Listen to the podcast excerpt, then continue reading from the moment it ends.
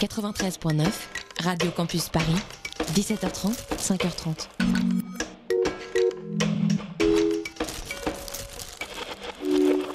Il est 19h01, bienvenue dans la matinale de Radio Campus Paris. La matinale de 19h, le magazine de société de Radio Campus Paris. On y parle de sujets sérieux. Il n'y a pas d'édito enflammé sur le communautarisme blanc. De sujets moins sérieux. Ça peut être des bois sculptés à partir de formes naturelles interprétées. De ce qui se passe en Ile-de-France. Je me disais qu'à Paris, on était en avance sur la province. Et de débats pas forcément consensuels. Parlez-nous un peu de cette coupe monstruelle. Tous les jours, du lundi au jeudi, jusqu'à 20h, sur le 93.9. En France, la légalisation du cannabis est un sujet qui fait tousser les politiques. Alors qu'un peu partout dans le monde, de nombreux États commencent à encadrer la vente de cannabis à usage thérapeutique ou récréatif, en dépénalisant, en légalisant, partiellement ou non, les politiques français restent stone face à la question. Les yeux mi-clos, leurs paupières lourdes, ils refusent tout simplement de débattre sur un sujet pourtant assez essentiel, et ce, sur beaucoup de plans. Vous l'avez? Sur le plan sanitaire, réguler la production la distribution et la consommation de cannabis devraient être une priorité. Malgré une justice particulièrement intransigeante et archaïque, 41% des citoyens de l'Hexagone ont déjà consommé une fois du cannabis dans leur vie. Les jeunes générations ne sont pas épargnées. Et oui, puisque la loi ne fait pas son travail, c'est le marché libre qui fixe les règles. Et d'expérience, les vendeurs du marché libre ne demandent pas la carte d'identité à l'entrée des fours. Et des entrées, ils en font le chiffre d'affaires de leur verre avoisinerait le milliard d'euros selon l'INSEE. Rien qu'en Seine-Saint-Denis, le deal représente 100 000 emplois. 100 000 emplois qui ne rapportent aucun impôt et sur lesquels l'État n'a aucune influence. Viennent avec eux la corruption et l'insécurité qui gangrènent certains quartiers. Sans parler des problèmes liés à l'addiction qui restent sans réponse face au mutisme stupéfiant des autorités publiques. Mais que voulez-vous? Interdire est plus facile que réguler. Alors les gouvernements successifs rechignent à semer quelques graines en oubliant une chose, le cannabis est loin d'être un marché en herbe.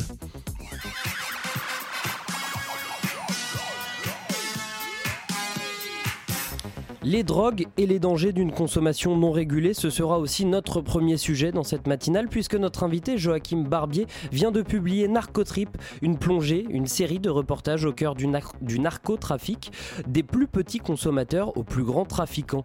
J'ignore si elle consomme des produits illicites, mais Pauline Le Serre sera notre deuxième invitée, artiste protéiforme qui aime imaginer des formes entre le super précis et le super flou. Ce sont ses mots, elle participera au salon Montrouge qui met en avant la jeune création contemporaine dès vendredi au Beffroi à Montrouge. Pour ponctuer cette émission, on écoutera aussi deux formats courts, stars de Radio Campus Paris, Double Vie et Maline de Chance. Restez avec nous sur le 93 sur le 93.9, la matinale de 19h, l'émission où les invités ne disent que des choses intéressantes. Ça commence maintenant. On se croirait dans un bidonville du tiers-monde. Nous sommes pourtant au bord du périphérique à quelques kilomètres du cœur touristique de la capitale. Ce territoire abrite des toxicomanes accro au crack, aujourd'hui marginalisés. Comme Pierre, ils sont une centaine à vivre sur ce qu'on appelle la colline au crack. Il y en a beaucoup qui viennent à la base, c'est pour acheter, qui sont là, ils sont encore là. Ils se retrouvent là, à faire une, une tente et à rester là. À aller faire la manche, tout, alors qu'ils avaient une situation de vie. Ce campement illégal est régulièrement démantelé. La dernière intervention date de fin juin. Pourtant, les usagers de drogue sont toujours présents. Mendicité, prostitution, agression à répétition, c'est ce que subissent les riverains au quotidien. Ils sont euh, évacués, euh, mis à l'abri, certains ne veulent pas, donc euh, ils reviennent. Ils pourraient être dangereux. Hein. Il y a un mec qui arrive là, à courant là.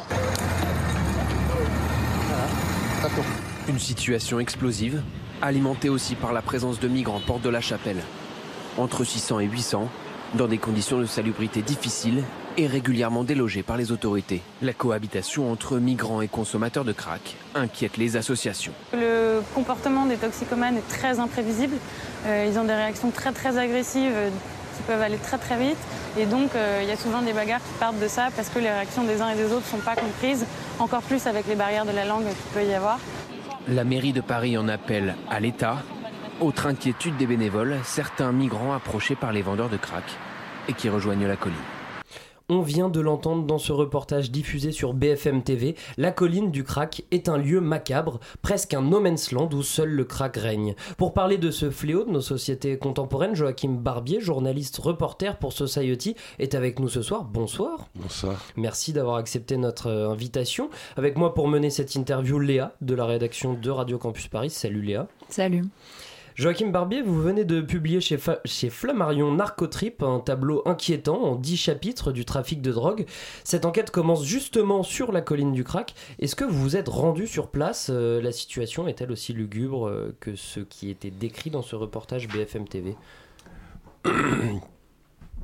Oui, globalement, euh, c'est un endroit qui est un peu compliqué. la porte de la chapelle, il y a beaucoup de populations marginalisées. on l'entend dans le, euh, dans l'extrait du son, donc il y, a des migrants qui sont là, et donc il y a euh, ces, consommateurs de crack qui en gros se promènent euh, entre le 18e arrondissement, un petit peu le 19e, depuis 30 ou 40 ans à Paris. Ça fait, fait le, début du crack, c'est le début des années 80 aux États-Unis, ça arrive fin des années 80.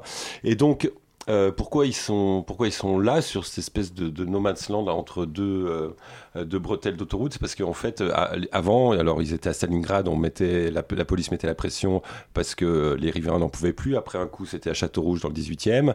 Il y avait beaucoup de squats avec la pression et la gentrification du 18e arrondissement. Ils ont été pratiquement repoussés aux confins de, de, de, de Paris. Et donc, quand on arrive là-bas, euh, moi, j'habite dans le 18e, donc je les vois tout le, je les vois tout le temps. Euh, sur, euh, ils sont dans le métro, en train de faire la manche. Je les vois même des fois fumer dans le métro. Puis, à un moment, je me suis dit bon, je vais faire ce, bouquin avec des vies, des, gens ou des groupes de gens qui dont la vie est impactée par le trafic de drogue. Et je me dis par où je commence. Et en fait, à côté de chez moi, il y a, y a, y a, y a, ce, y a ce, cette colline, quoi. Et en fait, je voulais discuter avec les gens parce que on, des fois, ils viennent à vous. Euh, si vous discutez un peu, bon, bah, ils vous expliquent un, petit peu la désocialisation absolue de leur, euh, de leur existence. Quand vous dites les gens, ce sont les, les usagers du, du crack ou ce sont les, les riverains? Non, mon, mon idée, c'était pas de faire, euh, d'aller voir les riverains qui allaient me dire, oui, alors certains allaient sûrement me dire, bon, il faut faire quelque chose. Il y en a d'autres, je veux plus les voir. Moi, c'était vraiment euh, c'est quoi la vie quand, euh, quand on prend du crack tous les jours, euh, toutes les demi-heures, cette espèce de balancier où on va faire la manche vers la porte de la chapelle ou un peu plus loin. Aussitôt qu'on a 5 euros, on remonte à la colline, on prend son crack, on repart et c'est la vie, ce n'est que ça, que ça, que ça. On mange pas, on se lave pas, on a des enfants, on ne sait pas où ils, où ils vivent. enfin, c'est des vies que je trouve tragiques et donc il y a qu'il y avait quelque chose à récupérer sur euh, le regard qu'ils ont de leur propre déchéance euh, physique, de leur désocialisation, et quelle, quelle est la puissance de ce produit, la cocaïne base, qui fait que tout le reste n'existe pas. Parce qu'on peut peut-être rappeler à nos auditeurs ce qu'est le crack, c'est euh, donc de la cocaïne? Basée. donc c'est-à-dire que en fait c'est de la cocaïne comme euh, on la vend et elle se consomme, c'est du chlorhydrate de, cocaïne. Là, on le prend, on met euh, un produit comme l'éther qu'on va chauffer, il va rester plus que ce qu'on appelle un caillou de, cocaïne, d'un cristaux, qu'on va fumer et l'effet est, euh, est, beaucoup plus puissant que la, cocaïne qui est pris par, par le nez. Et donc, donc voilà, c'est le produit avec l'héroïne le plus addictif de tous les produits stupéfiants. Et pourtant peu cher, je crois. Euh, Oui, c'est très, peu cher. C'est vraiment une, euh, entre guillemets, une drogue, euh, une drogue du pauvre, quoi, parce que c'est 5 euros le, la, dose, le, caillou, et que dans les années 80, c'était la, la, drogue des Noirs américains aux, aux États-Unis, celle qui a vraiment détruit plein de, communautés un, un, peu partout. Et en France, il se trouve que c'est aussi souvent des populations euh, noires, que ce soit Afrique ou bien Antilles, euh, qui, euh, qui consomment cette, cette drogue. Et qui sont-ils? C'est des gens entre guillemets normaux ou c'est des gens qui étaient déjà dans la rue et qui ont fini par tragiquement tomber dans le crack? Moi, les quelques personnes qui m'ont un peu raconté leur vie, qui ont, avec beaucoup de, de, franchise et de sincérité, c'est des gens qui ont des vies qu'on peut qualifier de normales, qui correspondent en, tout cas à, la, majorité des gens. Et il y a un événement qui fait qu'à un moment, on va essayer. Et comme c'est un produit très addictif, il suffit d'une fois pour que derrière, on, on, tombe dessus. Euh, il y a un des deux gars là qui s'appelle euh, Farid. Le, le, gars, il avait, euh, il bossait au service courrier du Monde. Il habitait dans le 6e arrondissement. le gars, il était dingue de, d'arts martiaux, donc il faisait du kung-fu, il faisait du sport, il buvait pas, il faisait rien du tout. Et arrive un événement tragique dans sa vie. Euh, sa fille de je sais plus quel âge, je crois que c'est 5 ans, 6 ans, qui euh, est atteinte d'un cancer, et derrière, euh, choc post-traumatique, et boum, il, tombe là-dedans parce qu'à un moment, une copine vient chez lui, lui propose et lui dit Ouais, j'ai de la galette, lui, sait pas, il fait pas le joint entre, entre ça et le crack, et il se met là-dedans, et depuis, ben, toute sa vie est partie en lambeaux le quotidien de ces, usagers du crack, de ces, drogués, de ces crackheads. Comment, euh, comment vous avez fait en tant que journaliste en fait pour déjà rencontrer ces personnes euh, euh, et, pour passer déjà une journée auprès d'eux? Alors, moi je trouve que c'est très facile parce que c'est des gens qui sont en, demande. Et alors, je ne me remets pas en, doute la parole notamment des associations, des gens qui aident les migrants, qui parlent d'agressivité. Moi, j'ai rarement vu de l'agressivité chez ces gens-là. Alors je ne sais pas si c'est une façon de, de, se comporter. Je pense que quand on est en, on est en manque, c'est compliqué. Mais c'est souvent des gens qui viennent à vous pour demander de l'argent. Et moi, ça m'arrivait souvent d'engager la conversation. Et, vous vous présentiez? C'est ce qui est, c'est ce qui est arrivé quand je me suis dit bon allez ce matin euh, je vais faire euh, ce chapitre donc euh, alors je me suis un peu habillé c'est à dire que voilà je suis arrivé avec un je me suis habillé j'ai mis un jogging une, une doudoune un chapeau un peu par mimétisme. Je me suis pas déguisé en mec de la rue ou bien en, en, mais euh, je pense que le journalisme aussi, euh, il faut que les, gens aient confiance en vous. si vous arrivez en costard cravate avec une équipe télé et puis vous déboulez en hélicoptère, c'est un peu plus compliqué. Donc voilà. Et moi j'habite à Jules Geoffrin et sur le quai, je vois un gars et, euh, et, en fait, on, alors je les reconnais euh, à, l'apparence physique, et donc je commence à discuter. Et en fait, c'est le début du bouquin. Je, je, tout est tout est dedans. Le gars a sur les mains euh, écrit MS13, donc Otipex. voilà Otipex. Donc le, MS13 qui est un, des, des, principaux gangs d'Amérique centrale, du, du, Salvador. Et donc on commence à discuter là-dessus. Et moi, comme j'avais fait des reportages, comme je, je m'étais, je connaissais un petit peu l'histoire de, de, de, ce gang, j'ai commencé à en parler. Et le gars il dit oh, ouais et tout. Et donc je lui explique, je dis voilà, j'ai écrit un bouquin et tout. Le mec il me dit il y a pas de souci, je vais tout te raconter. Il me dit viens, on y va. Et donc on arrive à Porte de la Chapelle et puis après on, on, va à la colline du crack et voilà. Et, et entre les craquettes qui en ont absolument rien à faire de qui peut débouler, sauf éventuellement les journalistes de télé, voilà, et euh, les vendeurs, donc ceux qu'on appelle les, les, Moi, je suis là je me fonds euh, si les gens me demandent ce que je suis, je dis, je suis écrivain, euh, je vais faire, je fais un livre, je vais parler. Mais les, gens ont envie de parler. Il y a un côté, euh, un côté, je sais que ma vie est baisée, j'utilise leur moi, et j'ai envie d'en parler. Donc, moi, je trouve que c'est, enfin, c'est le truc en deux jours, il est, il est fait. Enfin, je, je, trouve que c'est, c'est pas que c'est facile, mais c'est des gens qui ont envie de parler. Et donc, si vous les écoutez, vous les respectez. Après, je vais dire la vérité, euh, le gars il discute et au bout d'un quart d'heure il dit je vais faire euh, la manche euh, parce que j'ai envie de, de, refumer. Le, le, deal c'est ok, bah, reste avec moi, j'ai envie que tu continues à parler, tu vas pas faire la manche, je vais te donner les 5 euros et puis quand on aura fini tu iras te chercher et quand tu voudras revenir à moi, le truc c'était de les, un peu de les, garder avec moi et qu'il y a une espèce de truc de confiance même si je leur ai fourni leur dose pendant 48 heures à, à, ces deux gars. Mais voilà, c'était la, ma façon de faire. Je ne sais pas si elle est, elle, est, elle est, bonne ou juste ou euh, euh, saine, mais en tout cas, j'ai procédé comme ça. Il y a du monde dans cette colline du crack J'ai du mal à me représenter. Euh, on est sur une centaine de personnes, on est sur une dizaine de bah, personnes. Est-ce que les gens y vivent Alors, il y a des gens qui y vivent en permanence, mais c'est des gens qui ont vraiment, vraiment, vraiment aucun moyen de, de, subsistance, qui font même plus la manche. Euh, parce qu'il y a des gens, beaucoup de gens qui sont au minima sociaux, RSA, ils vont là-bas, ils achètent, ils restent pas dans cet endroit parce que honnêtement, euh, enfin j'ai vu des endroits glauques dans ma vie, euh, c'est quand même assez violent à à, tous les niveaux. Quoi. Donc euh, les gens vont là-bas, achètent, euh, repartent, et ceux qui restent, qui au bout d'un moment euh, s'installent, vont, se monter une espèce de cabane ou une tente, c'est les gens qui tournent autour et qui espèrent rencontrer quelqu'un qui va les faire tourner. en gros, ils vont essayer de gratter une dose de temps en temps. Quoi. Et puis il y a, aussi beaucoup de prostitution pas la dernière fois que j'y suis allé, mais la première fois où j'y étais allé, il y avait une espèce de grande tente qui avait été installée et il y avait une pièce euh, si on peut appeler ça une pièce, qui était réservée à la prostitution. Vous restez avec nous, Joachim Barbier. On se fait tout de suite une petite pause musicale sur le 93.9.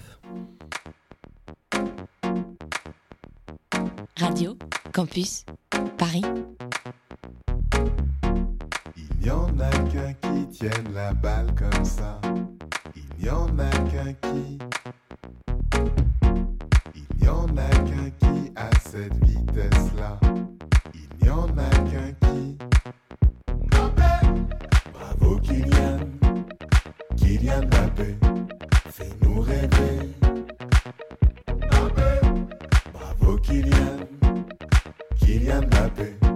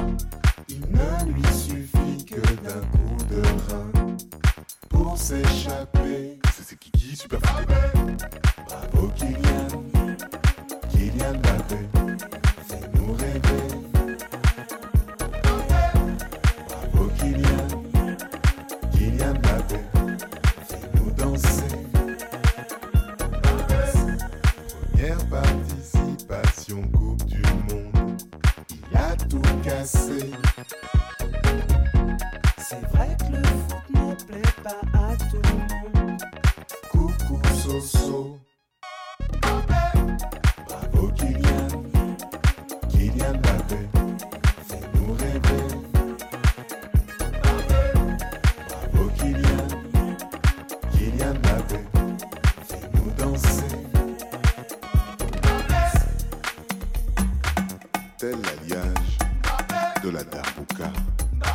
Et des bouteilles de la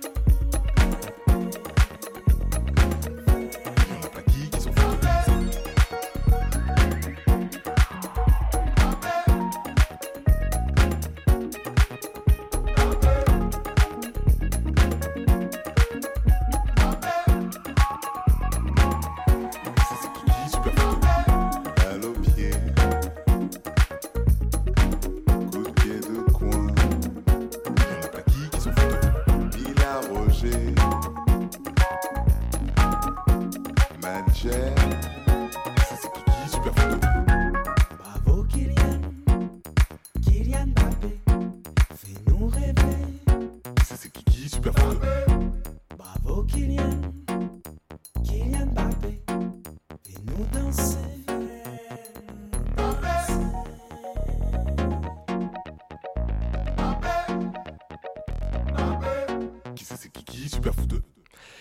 Joja et Lieutenant Nicholson avec leur hommage à un homme qui, en bon amateur de ballon rond, ne vous laisse pas insensible, Joachim Barbier. On parle bien sûr du génial Kylian Mbappé.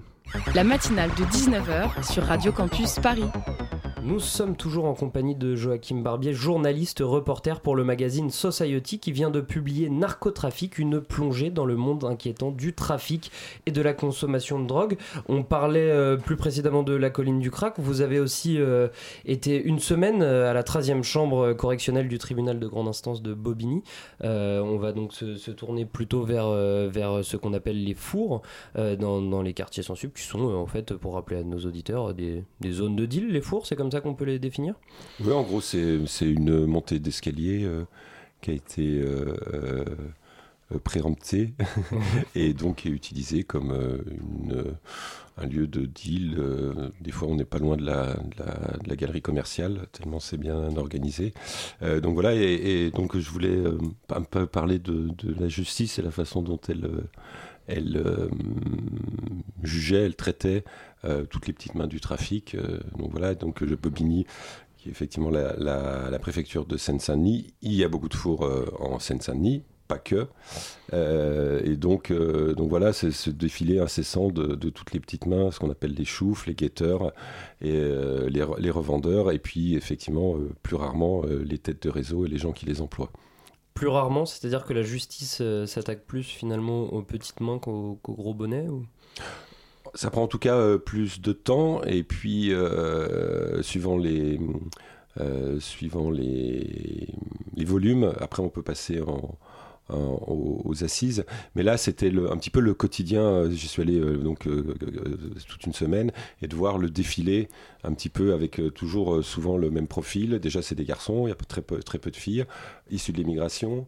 Euh, maghrébine ou bien d'Afrique euh, subsaharienne, euh, souvent des histoires familiales compliquées.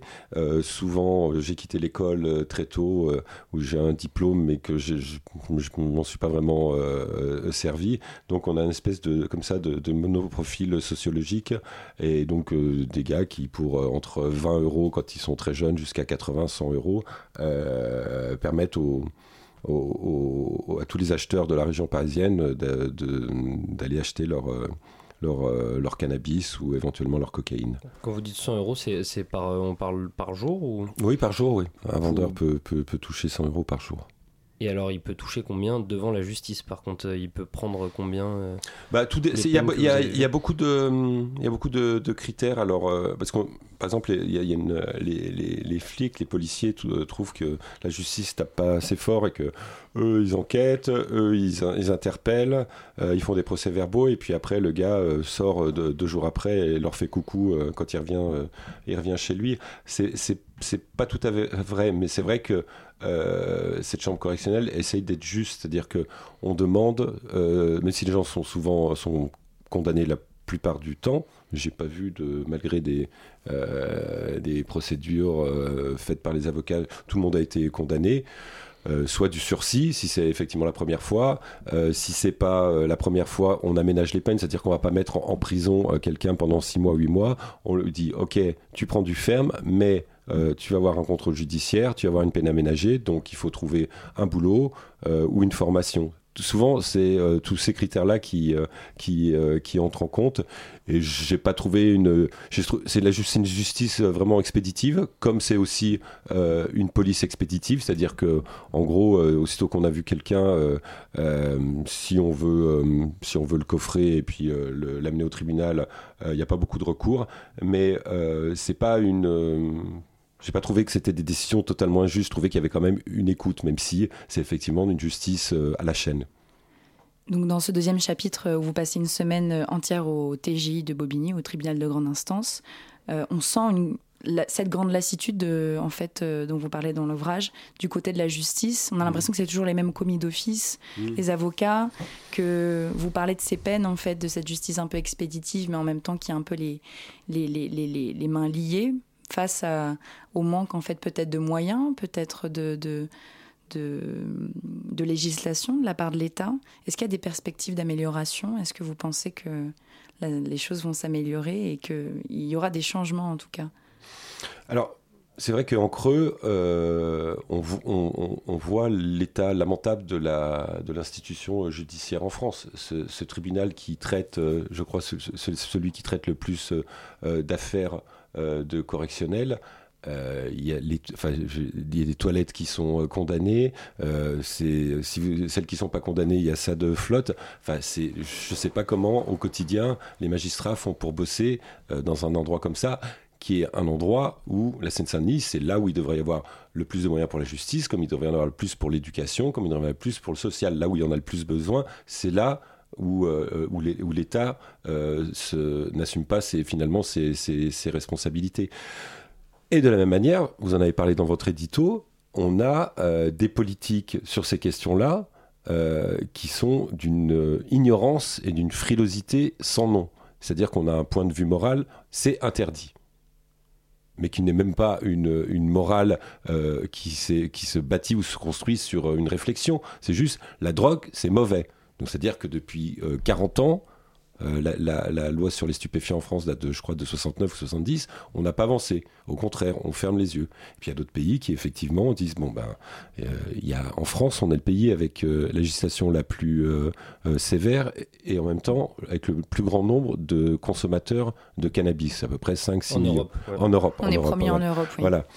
Donc euh, voilà, et donc il y a des politiques, même ceux qui prétendent être modernes, être le nouveau monde, qui nous disent on va, euh, on va euh, décriminaliser, mais ça c'est pas du tout une, une, une décision moderne, c'est juste un cadeau fait aux flics et à la justice pour désengorger les tribunaux et pour euh, faciliter euh, les procédures. En gros, on va, on n'est pas obligé de t'amener au commissariat, de faire un procès verbal et de, et, de, le signer. On va te mettre une amende, je crois que c'est 250 ou, 3, ou 300 euros. Mais sinon, il y a zéro euh, réflexion en France sur cette question-là. Et, franchement, euh, quand on, est là-bas au tribunal, on dit mais comment est-ce que ça ne peut pas s'arrêter? Euh, ça peut pas s'arrêter. D'où euh, les 5 millions de personnes vont arrêter du jour au lendemain. Tu vas beau leur dire c'est mauvais, je ne parle même pas d'autres drogues. Euh, c'est pareil avec, euh, avec- l'alcool.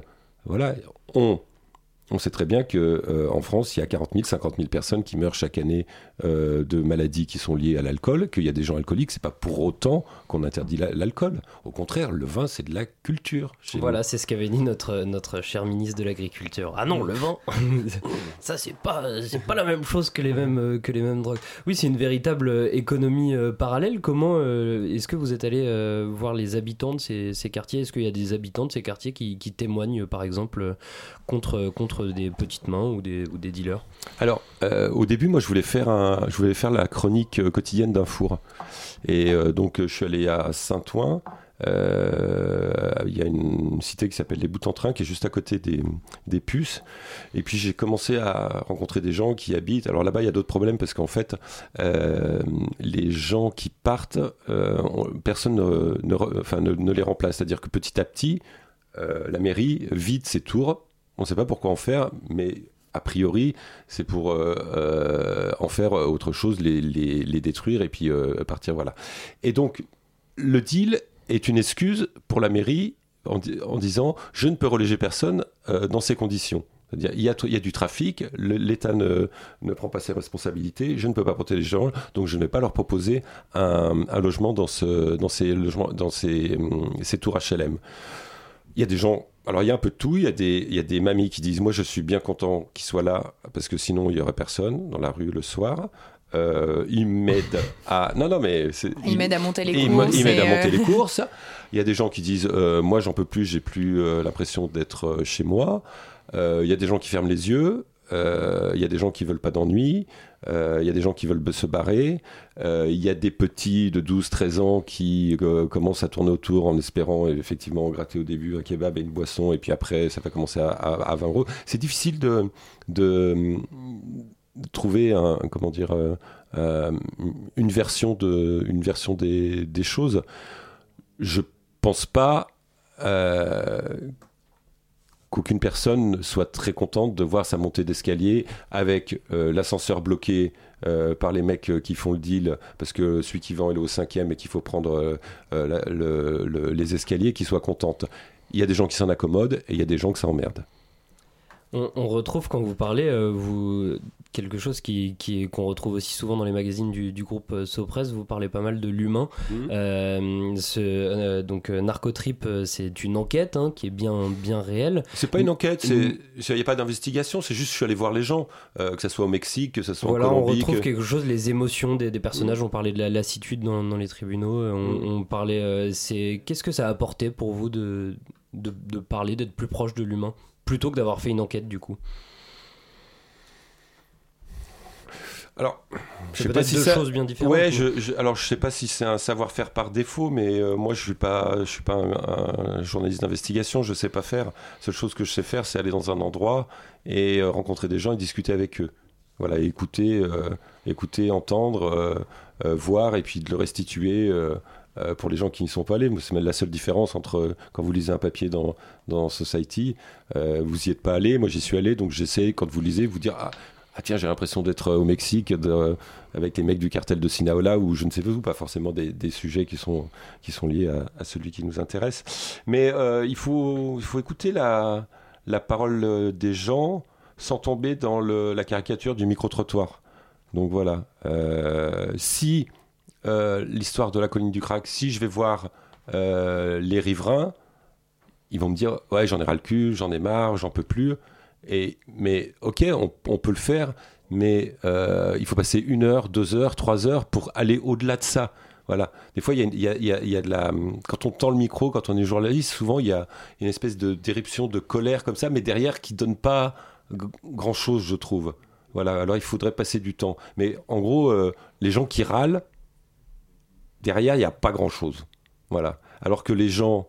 euh, forcément, c'est un, un parti pris, mais les gens qui, qui souffrent, qui sont en galère, derrière, souvent, il y a, y a, moi, enfin, il y a un, chapitre qui me tient un peu à cœur, mais je suis allé au Mexique et j'ai rencontré des, femmes qui, dont les fils ou les maris ont disparu dans des espèces de, conflits locaux euh, liés au trafic.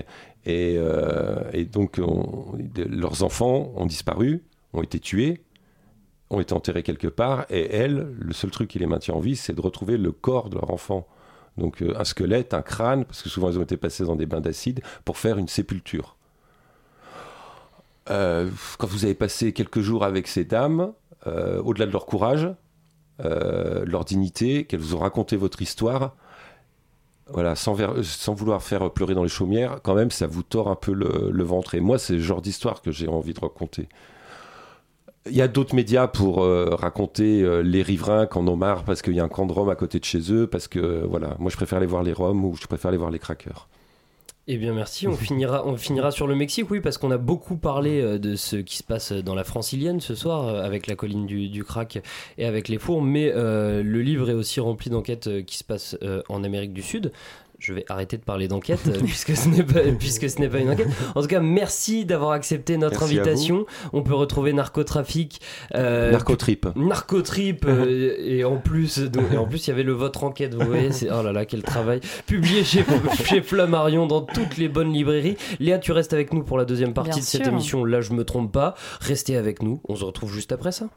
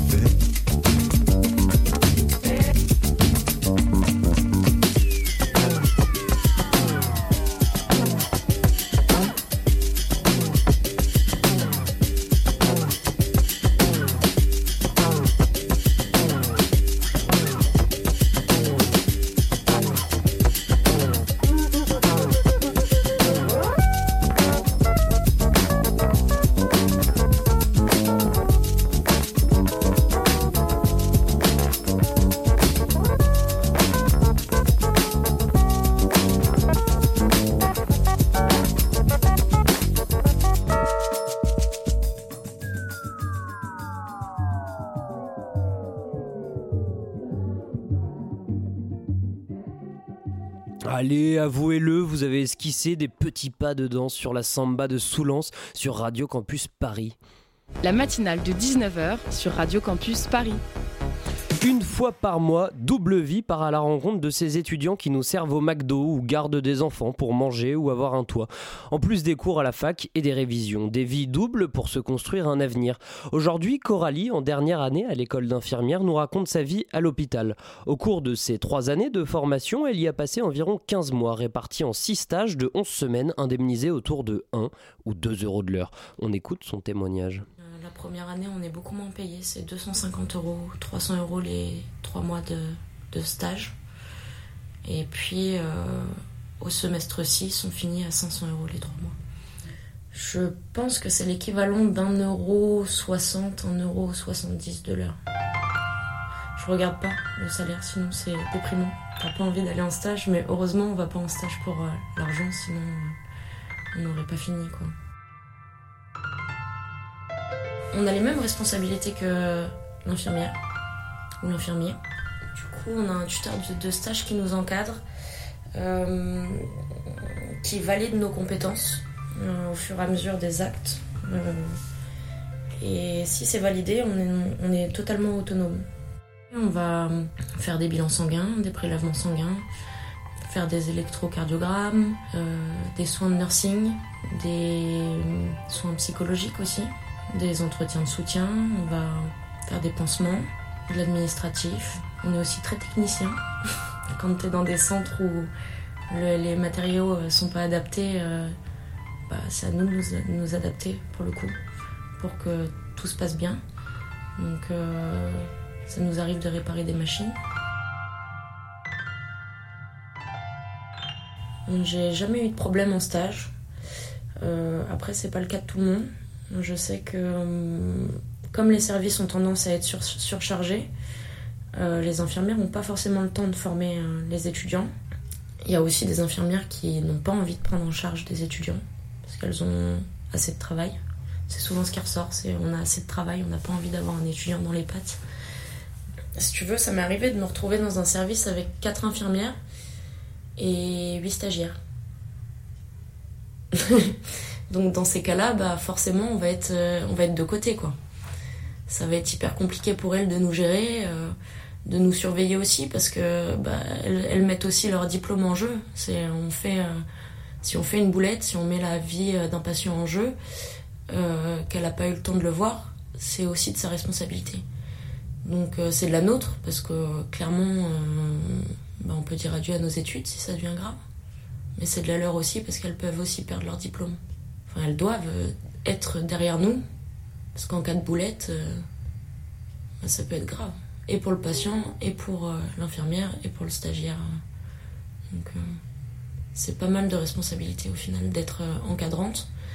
Donc quand tu arrives dans un service et que ça court de partout, que le matin tu arrives à 6 heures, qu'il y a les toilettes, les traitements à donner, les réfections de pansement, tout ce que tu veux, et que tu as deux stagiaires qui sont là et qui savent pas trop quoi faire, qui viennent d'arriver, qui connaissent pas l'organisation du service, c'est vrai que ça doit être difficile pour les infirmières aussi de gérer tout ça. C'est pas forcément rémunéré non plus d'encadrer un stagiaire, donc c'est une tâche en plus pour elles qui est pas forcément rémunérée.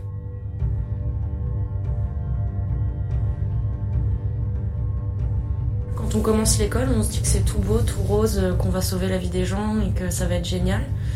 Et, tu te rends compte que bah, les hôpitaux, c'est de plus en plus une industrie aussi.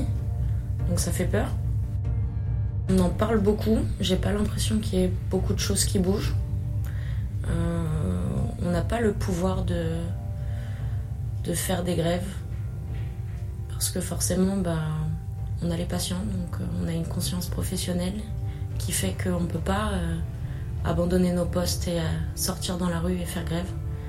Donc au final, j'ai l'impression qu'on n'est pas entendu euh, du tout et qu'il n'y a pas assez d'infirmiers dans les services, qu'il n'y a pas assez de fonds, je sais pas, euh, il n'y a pas assez de fonds euh, financiers pour les hôpitaux et pour les infirmiers. C'est quand même un métier super intense qui prend pas mal de temps et pour au final un salaire qui est pas forcément en accord avec tout ça.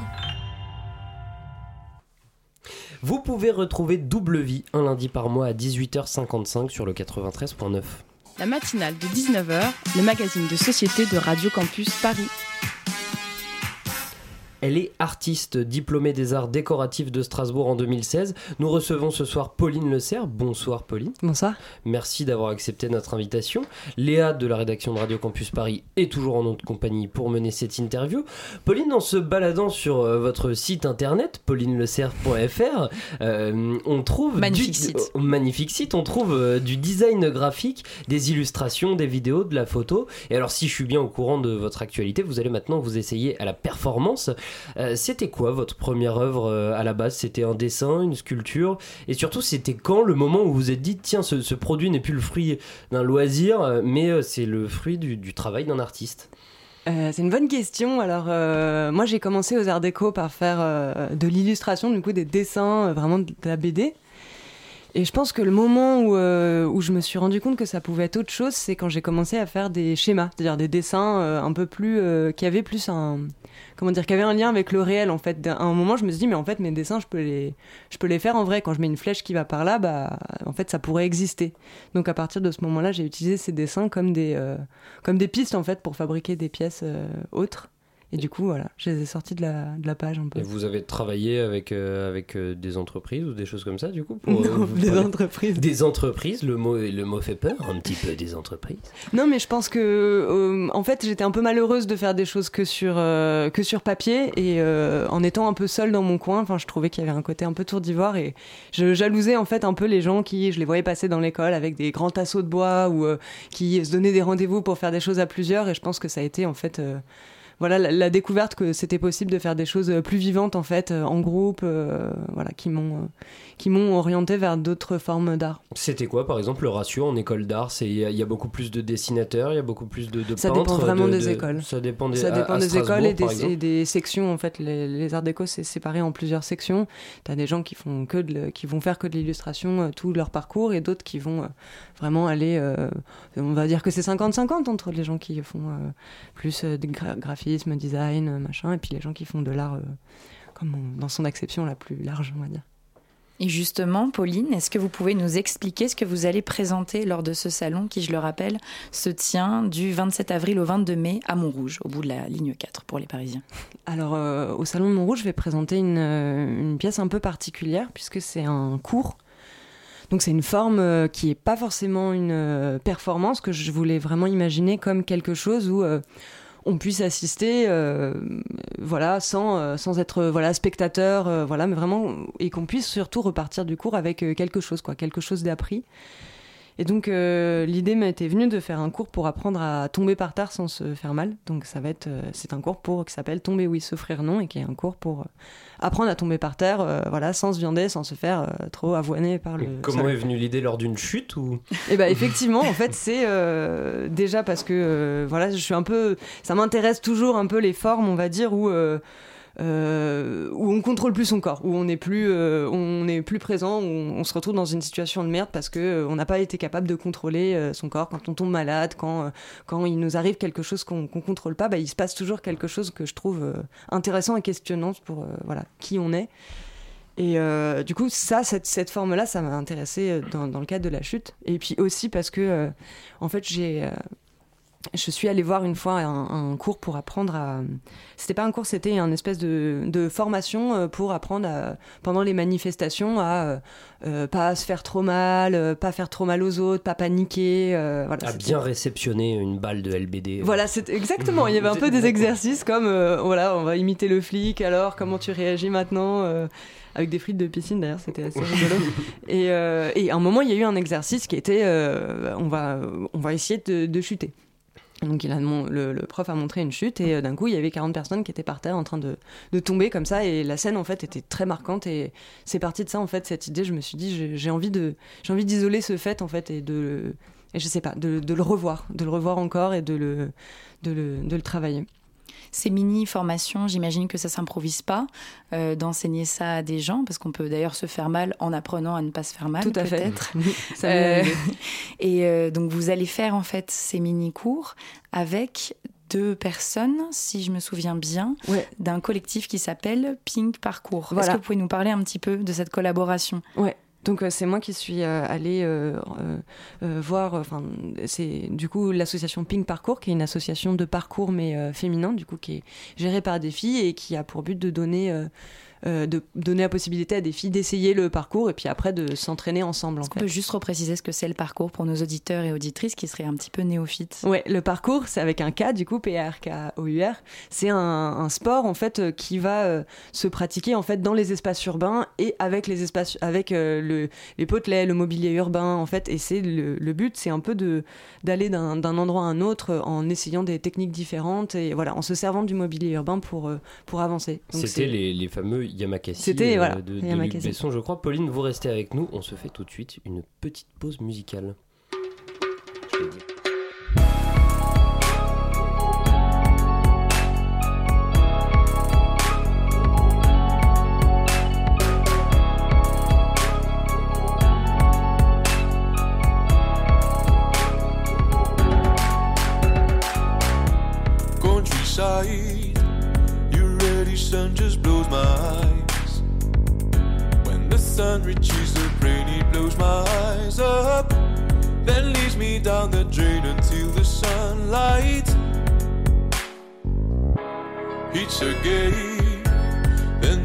on my fingertips.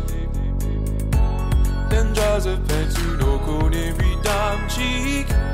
My ears get torn apart before my hands reach.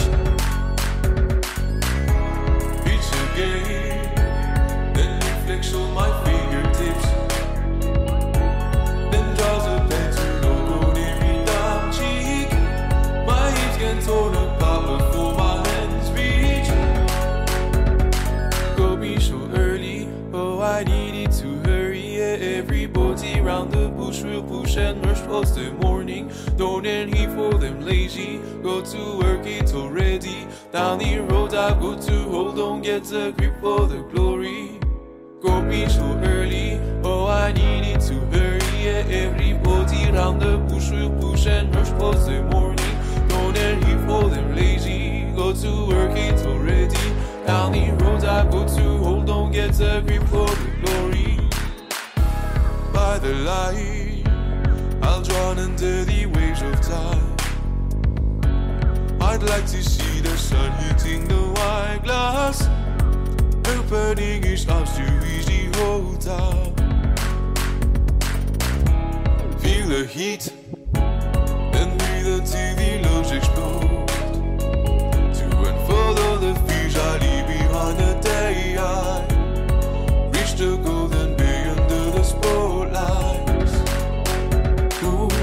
so early? Oh, I needed to hurry.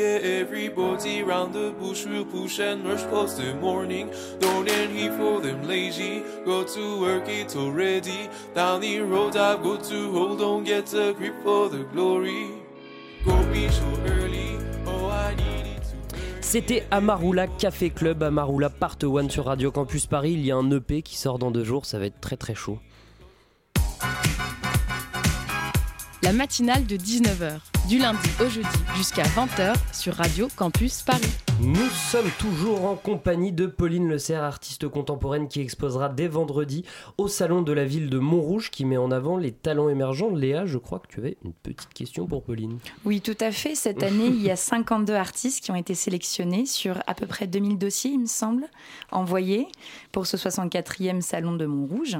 Euh, c'est assez conséquent. Comment ça s'organise un événement de cette ampleur et, sous quelle forme en fait seront présentées les œuvres ou en l'occurrence pour vous la performance euh, de tous ces artistes? Alors je pense que justement ça c'est euh, un des challenges du, salon, c'est de pouvoir présenter ces travaux-là, pas dans une optique de foire, avec une possibilité qu'ils soient tous visibles et que ce soit pas cacophonique et que du coup les deux commissaires, Ami Barak et Marie Gauthier, voilà, travaille euh, assez dur, je pense, à, à, à, créer en fait euh, un espace qui soit vraiment un espace d'exposition qu'on puisse visiter comme tel. Donc trouver des correspondances entre les projets, faire que les choses se bouffent pas entre elles, voilà, que ça que ça bouge un peu, et puis qu'on comprenne quelque chose quoi. Quand alors, entre entre les performances, parce que j'imagine que vous n'allez pas faire des performances toute la journée, qu'est-ce qui se passe, qu'est-ce qu'on peut trouver dans ce stand, box, comment j'appelle ça, box Moi, dans mon espace. Dans, euh, votre espace.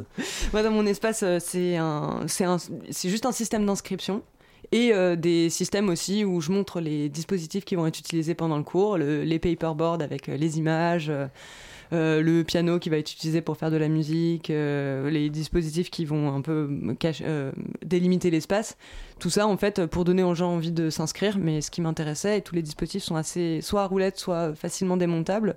Moi, ce qui m'intéressait aussi, c'est de, voilà, de montrer que le pas le vrai truc mais que, voilà qu'il y avait quelque chose dans le salon qui était un signe mais que il se passait quelque chose ailleurs en fait et que tout pouvait être déplacé très très vite pour aller faire la performance voilà moi ça m'intéressait aussi de pas rester trop tanké euh, dans ce white cube un peu, euh, un peu, un peu chiant. Quoi. Et pour terminer, ce salon, il est organisé et financé par la mairie de Montrouge. Qu'est-ce qui fait, selon vous Pas qu'il y a aussi d'autres financements. Il y a des, oui, il y a des partenariats. Euh, mais qu'est-ce qui fait, selon vous, de votre point de vue de participante, mais aussi de spectatrice euh, bah, tous les autres mois de l'année, on va dire, la spécificité en fait d'un tel événement d'art organisé par une municipalité plutôt que par une école ou par une fondation, et surtout un tel événement qui offre des prix? Il y a une remise de prix, il me semble. Il y a une, une vente de, de vente aux enchères, vote aux enchères à l'issue de, de, de, ce mois-là. Qu'est-ce qui fait cette, euh, qu'est-ce que ça vous apporte à vous? Bah moi je trouve ça très bien que ce soit financé avec l'argent public parce que c'est un c'est un événement. Bah, je pense déjà que c'est un chouette rayonnement pour la ville de Montrouge qui doit le sûrement le, le prendre comme tel. Euh, après voilà c'est un c'est un événement pour pour euh, pour plein de jeunes artistes ce qu'ils appellent l'artiste émergent c'est aussi une belle visibilité une belle manière de rencontrer plein de gens de faire rencontrer son travail avec d'autres travaux aussi d'autres machins donc c'est euh, un énorme tremplin et c'est euh, vraiment super quoi. Mais... Donc c'est plutôt des, des, jeunes ou alors il y a des vieux artistes émergents? Bah, J'ai l'impression que voilà, l'exception jeune artiste émergent, ça doit être euh, des, en fait euh, comme c'est hyper difficile de gagner sa vie en tant qu'artiste, que c'est euh, un parcours qui met longtemps à se construire parce que c'est pas facile en fait de, de, trouver une autonomie financière. On est un peu jeune artiste ou artiste émergent au moins jusqu'à 35 ans voire 40 parfois juste parce que mais voilà parce que c'est un terme qu'ils essaient de faire un peu sympa qui en fait un peu souvent qui dénote aussi un peu une triste réalité, au fait qu'il n'y a pas assez de moyens, du coup on peut pas avancer assez vite sur le travail. moi je, je, ressens ça un peu comme ça. Eh ben merci Pauline d'avoir accepté notre invitation. Euh, on vous retrouve, euh, je ne me trompe pas, à partir de vendredi et jusqu'au 22 mai au Beffroi à Montrouge. Et, et les dates de la performance, c'est le 7 mai à 11h au gymnase de Montrouge, le 18 mai, à... le 18 mai et le 22 mai. Voilà. Et à 11h toujours? Non, à 18h30 et 20h30. Eh voilà. bien, on mettra toutes les infos euh, sur le site de la, matinale. Merci Léa pour euh, ces co-interviews. Restez avec nous sur le 93.9. La matinale de 19h. Je ne crois pas qu'il y ait de bonnes ou mauvaises situations. Tout le monde là, c'est bon? Mais l'avez-vous vraiment? Avez-vous bien saisi la portée hautement philosophique de ce petit bout de phrase déclamé par Édouard Baird dans Astérix et Obélix Mission Cléopâtre? Tout de suite, on écoute Maline de Chance, le format court philosophique de Radio Campus Paris situation, ça, Scribe Vous savez, moi je crois pas qu'il y ait de bonnes ou de mauvaises situations. si je devais résumer ma vie aujourd'hui euh, avec vous, je dirais que c'est d'abord des rencontres. Euh, des gens qui m'ont tendu la main peut-être à un moment où je ne pouvais pas, où j'étais seul chez moi. Et c'est assez curieux de se dire que les hasards, les rencontres forgent une destinée. Parce que quand on a le goût de la chose, quand on a le goût de la chose bien faite, le beau geste, parfois on ne trouve pas euh, l'interlocuteur en face, je dirais, le miroir qui vous aide à avancer. Alors, ça n'est pas mon cas, euh, comme je le disais là, puisque moi, au contraire, j'ai pu, et je dis merci à la vie, je lui dis merci, je chante la vie, je danse la vie, euh, je ne suis qu'amour. Et finalement, quand beaucoup de gens aujourd'hui me disent, mais comment fais-tu pour avoir cette humanité? Eh bien, je leur réponds très simplement, je leur dis, c'est ce goût de l'amour, ce goût donc qui m'a poussé aujourd'hui à entreprendre une construction mécanique, mais demain, qui sait, euh, peut-être simplement à me mettre au service de la communauté, à faire le, don, le don de soi. Je ne crois pas qu'il y ait de bonnes ou de mauvaises situations. Cette phrase et tout le monologue qui suit, sous l'apparence d'un discours un peu décousu, qui part dans tous les sens, font en réalité l'apologie d'un relativisme. Une situation sociale ou économique, n'est pas en soi bonne ou mauvaise. Être scribe ou être président ou être éboueur n'ont pas de valeur en soi, n'ont pas d'étiquette morale. Ce relativisme d'Otis peut sembler simplet parce qu'il est contre-intuitif. On a tendance à penser qu'il est meilleur, absolument parlant, d'être dans une situation plutôt que dans une autre, d'être en liberté plutôt qu'en prison, de voyager plutôt que de ne pas en avoir les moyens, d'être scribe sur un chantier plutôt que d'être esclave constructeur au même endroit. Intuitivement, nous attribuons une hiérarchie de valeurs aux différentes situations sociales, économiques, existentielles que nous pouvons imaginer. Et pourtant, ce relativisme d'Otis a quelque chose d'extrêmement séduisant. C'est qu'il rejoint, en partie, un diagnostic établi par Albert Camus dans le mythe de Sisyphe. Dans cet essai, Camus insiste sur l'idée qu'il faut accepter l'absurdité de ce monde, c'est-à-dire l'inadéquation entre toutes les questions que pose l'homme et l'absence de réponse de la part du monde extérieur. Dès lors, deux attitudes sont possibles. Nous pouvons refuser cet absurde et faire ce que Camus appelle un saut dans la pensée, c'est selon lui l'attitude du religieux qui postule l'existence d'un Dieu pour expliquer les phénomènes qu'il n'arrive pas à comprendre.